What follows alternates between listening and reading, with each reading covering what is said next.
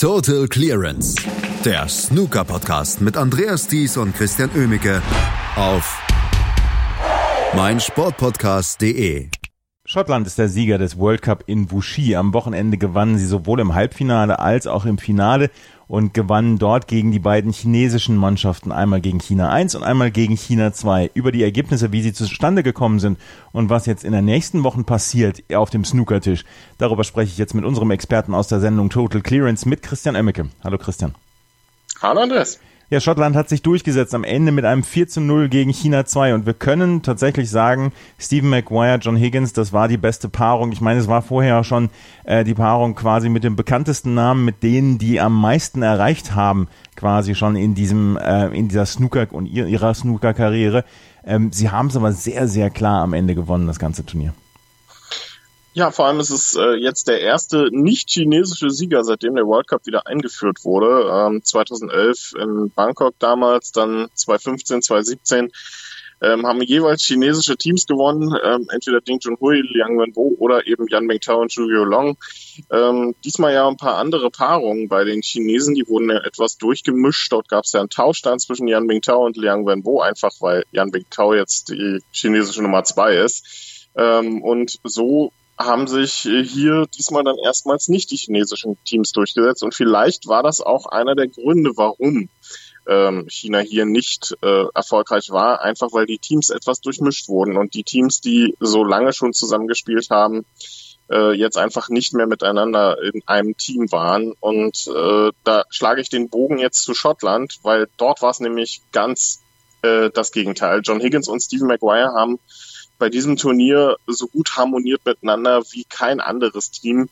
Die waren wirklich eine Einheit, haben ähm, vor allem ihre Doppelframes einfach überragend absolviert teilweise ähm, und haben einfach ihre beste Mannschaftsleistung äh, abgerufen und waren dann auch, man hat es in der Siegerehrung gesehen, wirklich äh, richtig, richtig froh, dass sie hier den Titel geholt haben. Es war auch eine kleine Revanche fürs äh, Jahr 2015. Dort haben sie nämlich im Finale ebenfalls gegen China B damals mit Yan Mingtao und Julio Long verloren noch das ähm, Endspiel mit 1 zu 4. Diesmal also ein klarer Sieg 4 zu 0. Und ähm, das ist, äh, freut mich wirklich, weil ähm, das einfach zwei passende Sieger unter diesem Team-Event sind, die wirklich diesen Teamcharakter dann auch ähm, perfekt abgebildet haben und ja, damit äh, wohl auch fürs Champion of Champions planen dürfen. John Higgins war ja eh schon dabei als WM-Finalist und Stephen Maguire dürfte eigentlich ähm, auch damit planen können. Ganz sicher ist er noch nicht, steht er aktuell auf Platz 17 von 16, also muss gucken, dass äh, vielleicht einer dann noch äh, eins der nächsten Turniere gewinnt, der bereits qualifiziert ist, dann ist Stephen Maguire auch beim Champion of Champions dabei. Wie ernst haben die Teams dann eigentlich diesen Wettbewerb genommen? Ich meine, es äh, hat vor wenigen Zuschauern tatsächlich da in Wuxi stattgefunden. Insgesamt muss man dann ja schon sehen am Anfang der Saison, dass man die Motivation hochhält. Jetzt sind sehr viele Teams beziehungsweise Spieler äh, da rausgefahren nach Wuxi beziehungsweise rausgeflogen. Wie ernst haben am, am Ende die Schotten diesen Wettbewerb genommen? Haben sie ihn komplett ernst genommen? Ich meine, es ging ja auch um relativ viel Preisgeld. Absolut. Ähm, Steve Maguire und John Higgins haben äh, diesen Wettbewerb sehr ernst genommen und ich glaube auch einige andere Teams. Also ähm, das englische Duo Karen Wilson, Jack Lisowski, die haben sich auch sehr gefreut, dass sie hier ihr Team repräsentieren dürfen und ähm, diesen World Cup auch genutzt, um so ein bisschen Saisonvorbereitung zu betreiben. Auch das walisische Team, Ryan Day, Mark Williams, die waren, glaube ich, sehr enttäuscht, als sie ihr Viertelfinale gegen Schottland äh, knapp verloren haben war vielleicht eins der, eins der besten Matches bei diesem Turnier. Wales gegen Schottland, das Viertelfinale. Ähm, und ja, ich glaube, äh, bei den Chinesen braucht man das sowieso nicht anmerken. Die, die stehen immer noch unter besonderem Druck dann hier auch vor dem Heimpublikum. Also ich glaube, einige haben das hier durchaus ernst genommen. Einfach, es ist zwar nicht das größte Turnier und auch äh, kriegt auch nicht das größte Prestige jetzt vielleicht, aber es geht um eine Menge Preisgeld. Der Sieger alleine bekommt ja 200.000 Dollar, die jetzt äh, sich Maguire und Higgins dann teilen dürfen. Also das ist durchaus äh, nicht gerade wenig. Und ähm, auch wenn das Prestige jetzt bei diesem Turnier fehlt, und klar, wir haben das Zuschauerthema, aber das werden wir bei chinesischen Turnieren äh, nicht mehr loswerden in den nächsten Jahren, denke ich mal, solange sich da nicht von Veranstalterseite irgendwas ändert und vor allem auch am, ja, am Konzept, wie diese Turniere durchgeführt werden, was ändert, dann wird das auch erstmal so bleiben und damit müssen wir dann halt leider auch leben.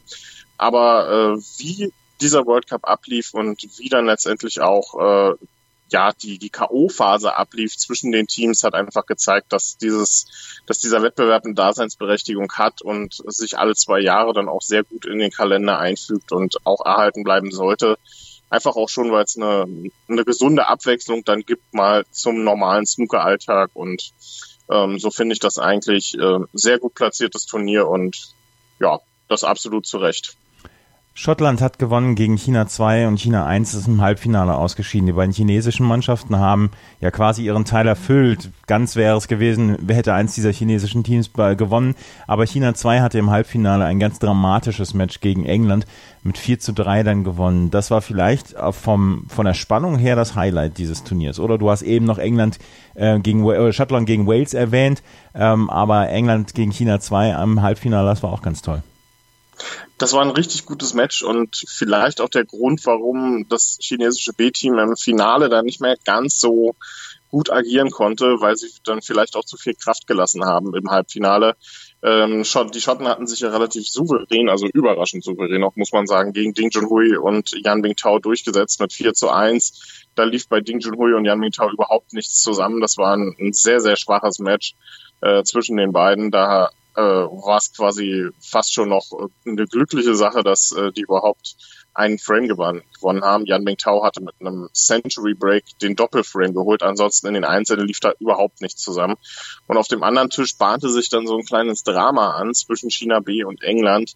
Äh, China B ging relativ schnell in Führung mit 2 zu 0, 62er Break da unter anderem. Dann kamen zwei tolle Breaks von Kyron Wilson, 69 und 84 zum Ausgleich dann wieder eine 69 von den Chinesen, eine 51 erneut äh, im, äh, im äh, dritten, äh, nee, im sechsten Frame war es dann zum Ausgleich und dann kam es zum Entscheidungsframe und da holte Liang Wenbo mit einer 71 diesen dann relativ schnell. Also es war ein tolles Match zwischen den beiden.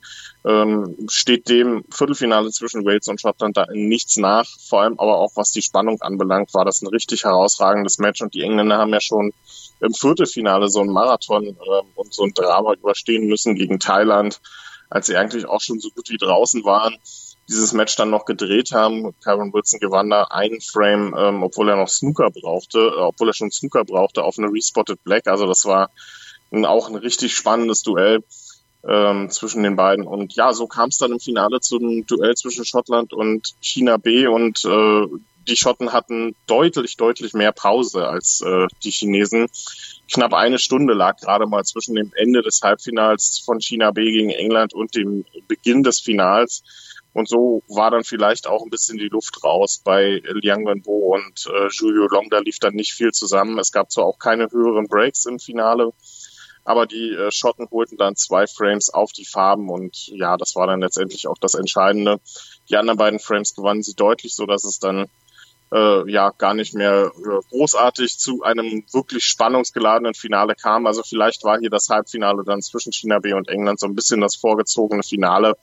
Aber das soll die Leistung nicht schmälern. Ähm, Maguire und John Higgins haben hier absolut äh, zu Recht den Titel geholt und ja, Liang Wenbo und Julio Long können dann, glaube ich, ein bisschen mit einer guten Saisonvorbereitung darauf auch aufbauen. Gerade Liang Wenbo ähm, war einer der Spieler, die mich bei diesem World Cup dann auch durchaus überzeugt haben, nachdem der ja wirklich eine katastrophale letzte Saison gespielt hat. Also vielleicht macht das für ihn dann wieder ein bisschen mehr Mut, ähm, in Richtung der neuen Saison ist er auch der, der das höchste Break bei diesem Turnier gespielt hat mit einer 138. Also können wir auch sagen, dass Spieler wie zum Beispiel Yang Wenbo, die letztes Jahr äh, gestrauchelt sind, die auch von der Leistung her nicht gut waren, dass die vielleicht sowas wie einen Neuanfang hier gemacht haben. Gibt es noch andere Beispiele?